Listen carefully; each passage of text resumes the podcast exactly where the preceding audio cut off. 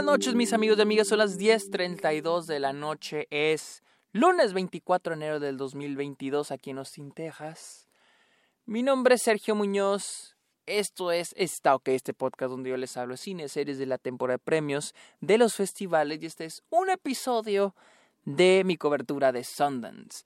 Recuerden seguirme en mis redes sociales como arroba el Sergio Muñoz. Estoy en TikTok, Twitch, eh, Instagram y en Twitter, arroba el Sergio Muñoz. Estoy en Letterboxd como Sergio Muñoz Esquer. Y también me pueden encontrar en Patreon como arroba, perdona, en Patreon está mi link aquí en la descripción del episodio. O se pueden suscribir a Twitch a cambio de episodios exclusivos, videollamadas, watch parties. Y ustedes me pueden recomendar temas de los cuales me quieran escuchar hablar aquí en el podcast. Amigos, vamos a hablar de una película que elegí porque vi también una lista de lo más esperado de Sundance y dije, ok, vamos a ver Alice. Eh, Alice, eh, interpretada, protagonizada, perdón, por Kiki Palmer, sigue la historia de Alice. Y ojo, voy a dar un spoiler, porque ojo, yo vi esta película con en mi cabeza solo con una, la imagen promocional, ¿sí? Y este, sin embargo, si no tienen ni idea de lo que van a ver, probablemente lo que ocurre, lo que es la primicia principal de la película, sea un spoiler. Así que yo lo voy a mencionar, probablemente va a ser un spoiler, pero pues yo lo voy a mencionar porque al cheque el, chequé el plot, el twist, eh, perdón, el twist, chequé el, plot, la trama en Letterboxd y al parecer ahí viene el twist. Al parecer el tráiler viene el twist eh, y toda la promoción viene con el twist. Así que técnicamente no es un spoiler, así que lo voy a manejar así. Esta es la historia de Alice, una, chica esclava eh, que logra escapar de su plantación y una vez que escapa, aquí viene el twist, se da cuenta que está en los años 70. Es 1973 y ella estaba en una plantación. Eh, y de ahí ella va a empezar a adaptarse al mundo, adaptarse a la época. Y pues bueno, eh, la película de inicio Ok, de inicio ya me la solía medio mal. Porque es, es dije otra película de esclavos, ¿no? Sin ningún. No me está dando ningún enfoque diferente. No se sentía tan fresca. Eh, no sabía a dónde se dirigía hasta ese twist, que es cuando ella escapa y llega a una carretera. Y es 1973. Eh, la película quiere tocar muchos temas, ¿no? Digo, ya de por sí les digo, la pura trama, la, trama que es mujer esclava, escapa de su plantación y se da cuenta que está en los setentas. Siento está en una plantación clandestina. Eh, ya de por sí se toca, obviamente, el tema del racismo, pero la película te toca temas como la repetición de la historia, de cómo se repite la historia o cómo las, qué tanto se han mejorado las cosas de antes a la hora se, se toca la idea de los nuevos esclavos. ¿Quiénes son los esclavos ahora? Ya no tenemos esclavitud en términos de ya personas negras en, en, en, las plantaciones o en el campo. Ahora, ¿quiénes son los nuevos esclavos? ¿Quiénes son los que están abajo, no? Y también la idea de mantener a la gente ignorante, ¿no? De que el aprendizaje, de que la educación es poder.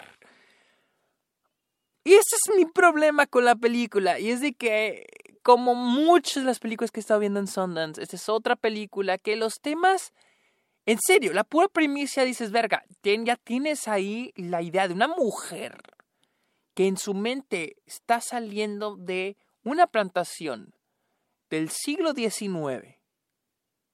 O sea, miente en el siglo XIX, creo que es el siglo XIX, perdón si estoy mal. Sale y ahora está en el siglo XX. O sea, ella está un siglo atrasada. ¿No? Ya eso es una gran primicia. Pero la película nunca toca los temas con profundidad, se sienten muy superficiales y demasiado, demasiado, demasiado en la cara. Literal tenemos momentos donde el personaje dice, I'm free, soy libre. Sí, es que yo leí estos libros, son lo que me dan el conocimiento. O sea, así en la cara nos lo dice. Y es, y es molesto, me parece muy molesto porque es una manera muy superficial de tocar estos temas y porque nunca el, personaje evoluciona de una manera muy poco creíble. El personaje evoluciona porque la película nos muestra, hay un momento a la mitad, literal, midpoint de la película, donde el personaje,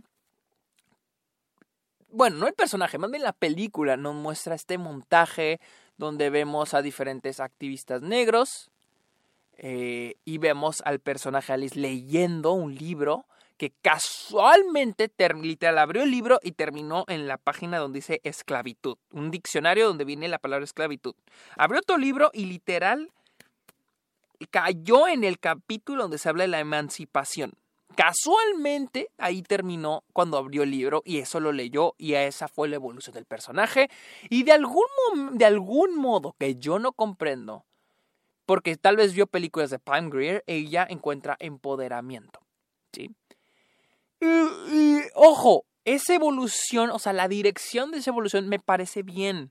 Sin embargo, nunca siento tan tangible, o sea, tan real esa evolución. Siento que está evolucionando por obra y magia del guion. Ahora el personaje está cambiando. ¿Por qué? Porque necesita cambiar. Pero ¿qué es lo que le está haciendo cambiar?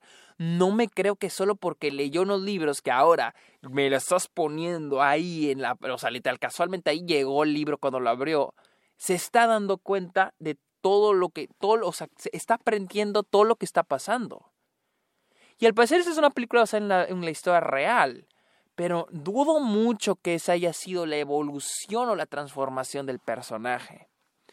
Porque así, al último termina siendo una mujer, este, una mujer negra, empoderada, que quiere volver a, a acabar con esa, esa plantación, ¿no? Pero ¿dónde agarra la confianza? ¿Dónde agarra ese empoderamiento? Eh, siento que el último toque muy superficial.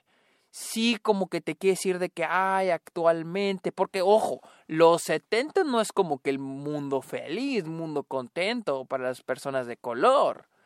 Entonces, también se queda muy corto en abarcar eso, o sea, y al último, y esta es otra cosa, el tono de la película de inicio es una película 100% dramática, 100% miren cómo sufren, que ojo, vi un, un de, un crítico que decía que dice, ya me estoy hartando, o sea, él es negro, y decía que ya me estoy cansando de ver tantas películas sobre el Black Experience en términos de miren cómo sufren, miren cómo les va mal, miren cómo estamos de la cómo nos fue la verga. sí, son historias importantes, pero no puede ser que sea todo lo que se esté contando a nosotros. ¿Cuándo vamos a contar algo así como Nos de Jordan Peele? Los protagonistas son negros, pero la película no se trata de que sean negros. O sea, ya hay que cambiarle. Y al principio con esta película se va por la dirección de mira cómo sufren, mira cómo los tratan de la verga, mira, que fue algo que me gustó mucho de, de, de, Underground Railroad de Barry Jenkins, de que hay una variación, se siente más fresca, de que no todos los blancos, las personas blancas no son el diablo, pero hay diferentes variaciones de ese diablo. No son el mismo diablo, son diferentes variaciones, diferentes ideologías. Igual las personas de color, las personas negras, porque digo personas de color porque también hay una, hay una mujer latina en un momento, en un episodio de Underground Railroad, como las personas de color, las personas negras también tienen diferentes facetas, quieren diferentes cosas. ¿Sí? Eso me gustó mucho Underground Railroad. Aquí no, aquí no. El, para inicio, les digo, la película inicia en sí en la típica película sobre la esclavitud. Y ojo, aquí esta es mi cosa es drama 100%, drama, casi le dicen tragedy porn, lo que dicen tragedy porn, porno de tragedia. mira cómo sufren, mira cómo les pegan, mira cómo los hacen sufrir, ¿no? Eh, y al final la película se convierte en una película funky, eh, tipo Black Exploitation. Porque hay una influencia, hay una mención al Black Exploitation en la película. Sin embargo, el cambio de tono se me hace tan extraño porque no se siente tan fluido. La película dura una hora 47, pero siento que si lo han dado un poquito más, si hubieran evolucionado más al personaje, si le hubieran dado más exploración del mundo, más... Eh, porque el personaje cambia, literal, cambia de dos escenas en dos, dos, tres escenas el personaje ya cambió y se hace tan poco creíble, el tono también cambia de repente. Al final tenemos esta mezcla, a veces el final, el clímax, es como que muy dramático, de repente bien funky, así le ponen la música de Black Exploitation. Que ojo, se me hace algo muy original, pero no estuvo bien manejada. Eso no estuvo para nada bien manejado los tonos en esta película. Se me hizo muy, muy, muy, se hizo mal aquí. Eh, las actuaciones, las actuaciones así debo admitir que fueron buenas. Eh, Kiki Palmer es muy buena como Alice. Tenemos a Common, tenemos a Johnny Lee Miller, que yo no sé que era Johnny Lee Miller hasta que Luisa me dijo que era Johnny Lee Miller. dije, verga, no mames, es irreconocible este cabrón y actúa bien chingón. Las actuaciones, en serio, aplausos, la verdad, aplausos. Pero esto, la verdad, esta película es eh, se queda cortísima sobre un tema. Yo siento que si vas a hablar de un tema así, pues hazlo bien, ¿no? Hazlo, da un pinche mensaje fuerte, güey. O sea, no te quedes corto. Y esta película se queda muy corta en términos de escritura, en términos de escribir el personaje, términos de evolucionar ese personaje. Se queda cortísimo. Y tristemente es una gran primicia. Otra la repito una mujer esclava escapa de su plantación y se da cuenta que está en los setentas. Qué chingona. Creo que por ahí escuché que es muy similar a Attenbellum, pero esa, esa película no la vi. No sé, he oído cosas malas de esa película en términos de que ser problemática, pero no la he visto. Pero bueno, esta fue mi opinión de Alice, la cual está en este Sundance. Si ustedes me dicen, Sergio, ¿recomiendas verla? ¿Recomiendas pagar un boleto para ver esta película? Honestamente les diría que si se mueren de ganas por verla, eh, sí. Si no, no, ahórrensela. Pero bueno amigos, esta fue mi opinión. Recuerden seguirme en mis redes sociales como el Sergio Muñoz. También estoy en Letterboxd como Sergio Muñoz Esquer donde más y también en Patreon o suscríbanse a Twitch amigos. Muchas gracias por escuchar este episodio ok los quiero mucho. Bye